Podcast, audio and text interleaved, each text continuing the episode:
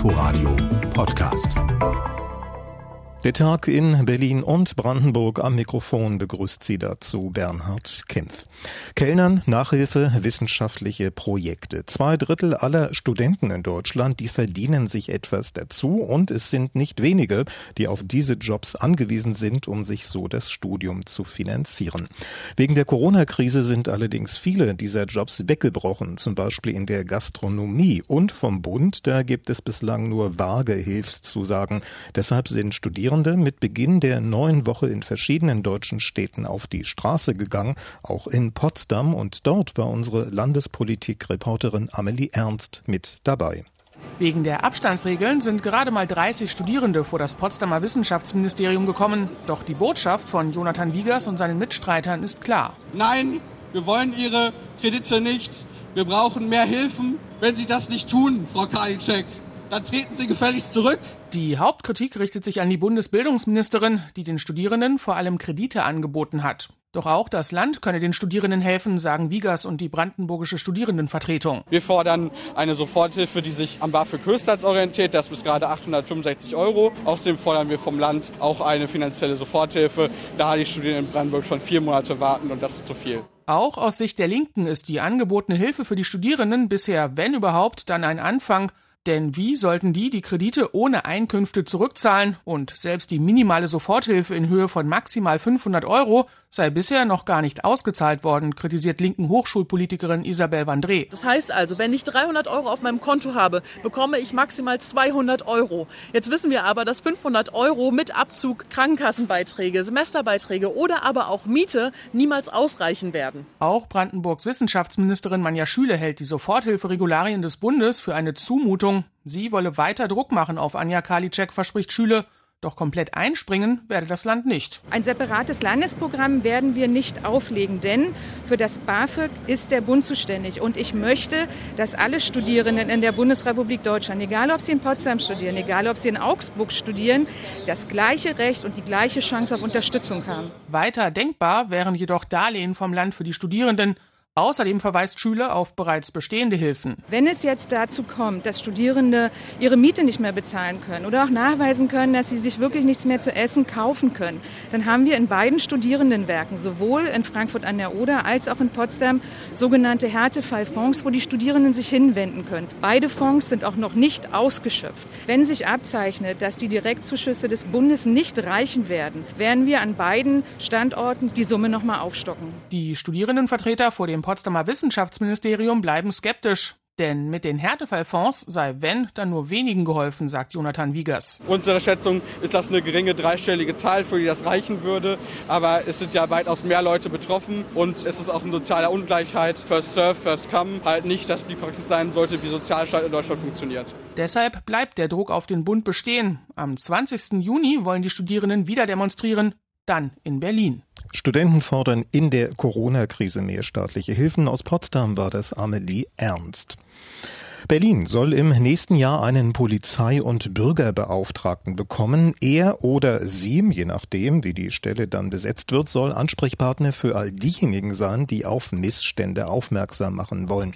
Ein Vorhaben, für das es Zustimmung, aber auch Kritik gibt. Das Thema stand jetzt auch auf der Agenda im Innenausschuss des Berliner Abgeordnetenhauses und unser landespolitischer Korrespondent Jan Menzel hat zugehört. Die Großdemonstration auf dem Alexanderplatz am vergangenen Wochenende zeigt für Niklas Schrader besonders gut, warum Berlin einen Bürger- und Polizeibeauftragten braucht.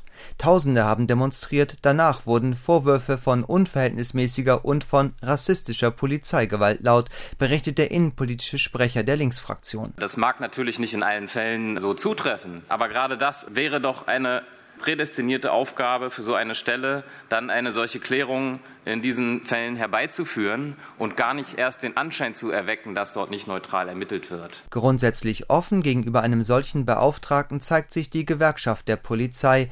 Landeschef Norbert Chioma rät aber dringend, die Stelle mit einem Praktiker aus dem Polizeidienst zu besetzen.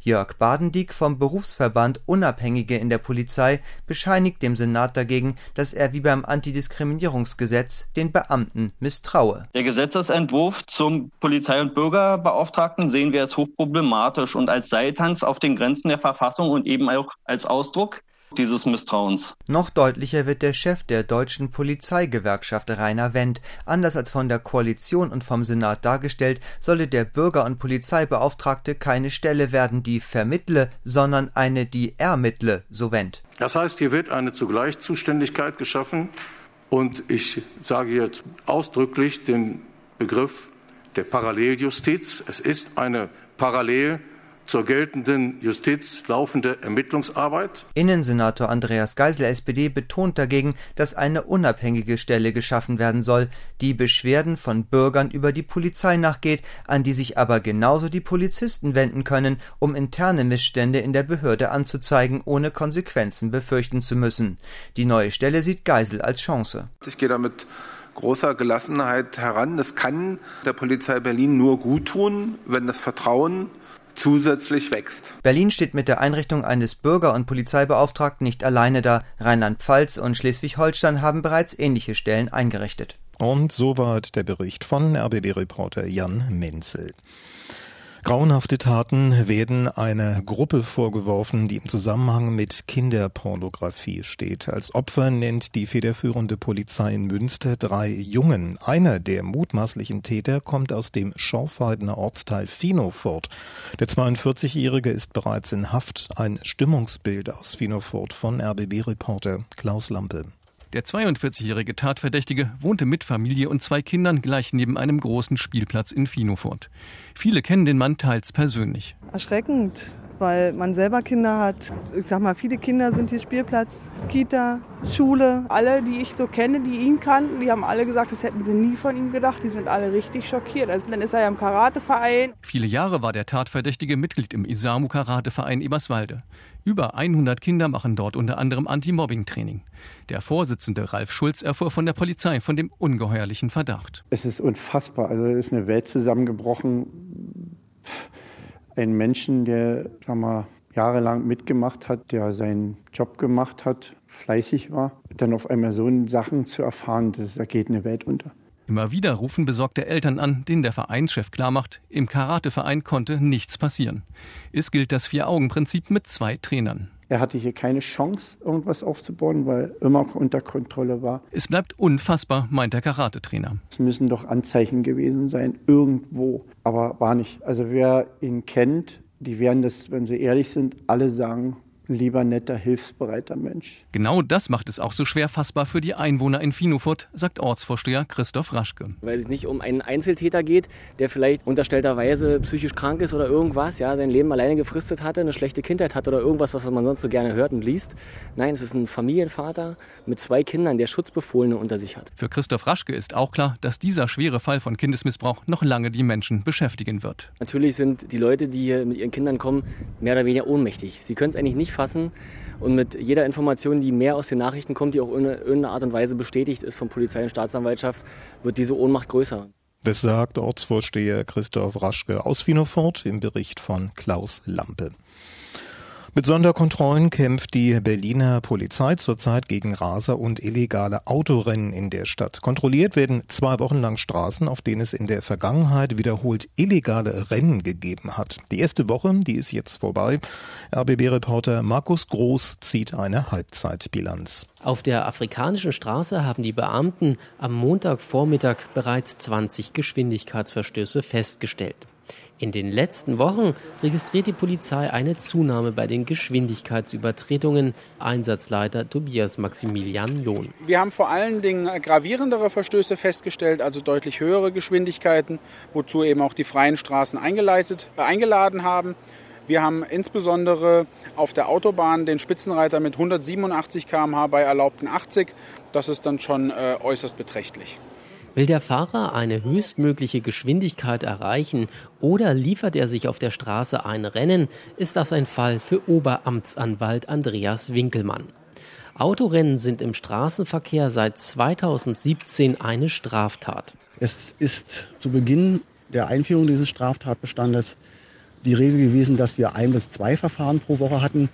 Äh, in letzter Zeit hat sich das aber äh, stark vermehrt. Im April gab es in der Woche vor Ostern 32 illegale Straßenrennen in Berlin. Oftmals sind die Täter jung und die Autos Mietfahrzeuge mit starker Motorleistung. Prävention wäre hier sinnvoll, sagt Andreas Winkelmann. Vorstellbar wäre da insbesondere die Vermieter von Fahrzeugen zu verpflichten, hochmotorisierte Fahrzeuge erst an Personen zum Beispiel ab 25 oder 30 Jahren vermieten zu dürfen. Illegale Autorennen ziehen Geldstrafen oder Freiheitsstrafen nach sich, bis hin zu zehn Jahren, wenn dabei jemand ums Leben kommt. Noch bis zum 14. Juni wird die Polizei verstärkt die Geschwindigkeit kontrollieren. Wer dann 21 km/h zu schnell ist, der ist seinen Führerschein für einen Monat los. Schlechte Nachricht gibt's für den Modestandort Berlin, denn zwei zentrale Messen, die bislang Grundlage für die Fashion Week waren, die verlassen die Hauptstadt und bauen ihre Laufstege künftig in Frankfurt am Main auf. Die Hessen freut's, in Berlin gibt's dagegen lange Gesichter. Die Reaktionen fasst unsere landespolitische Reporterin Ute Schumacher zusammen. Aus sieben verschiedenen Messen bestand die Berliner Fashion Week bis vor kurzem. Jetzt verliert Berlin zwei wichtige davon, die Premium und die Neonit. Berlin sei damit kein Hotspot der internationalen Modeszene mehr, sagt Berlins CDU-Landeschef Wegner. Er kritisiert die grüne Wirtschaftssenatorin Popp, sie sei hoffnungslos überfordert. Die Wirtschaftssenatorin selbst bedauert den Wegzug der beiden Messen. Sie sieht Berlin aber weiter als Modestandort mit guten Voraussetzungen besonders was Innovation und Kreativität angeht. Nun müsse über eine Neuausrichtung der Berliner Fashion Week mit den verbliebenen Teilnehmern geredet werden. Pop deutete an, dass es auch finanzielle Anreize aus Frankfurt am Main gab, die zum Umzug der beiden Messen geführt haben. In diesem Jahr fällt die Berliner Fashion Week übrigens wegen der Pandemie ganz aus, wie so viele Messen. Soweit die Informationen von RBB-Reporterin Ute Schumacher. Und zum Schluss noch eine Nachricht für all diejenigen, die gerne mal ins Restaurant gehen oder sich in der Bar einen Cocktail genehmigen. Für beide Einrichtungen galt in Berlin bislang eine Sperrstunde um 22 Uhr bzw. 23 Uhr. Da war Schluss. Doch diese Sperrstunde, die soll noch in dieser Woche fallen, wie RBB-Reporter Michael Ernst berichtet. Das Oberverwaltungsgericht hatte in einem laufenden Verfahren angedeutet, dass die Sperrstunde wohl nicht zu halten sei. Geklagt hatte ein Restaurantbetreiber. Wie es aussieht, mit Erfolg. Noch bevor die Richter ein Urteil fällen konnten, kündigte der Senat an, dass er die Beschränkungen zurücknimmt. Er hatte sie wegen der Corona-Pandemie erlassen. Und das war der Tag in Berlin und Brandenburg. Am Mikrofon verabschiedet sich von Ihnen Bernhard Kempf und nachhören können Sie das Ganze wie immer unter inforadio.de. Inforadio Podcast.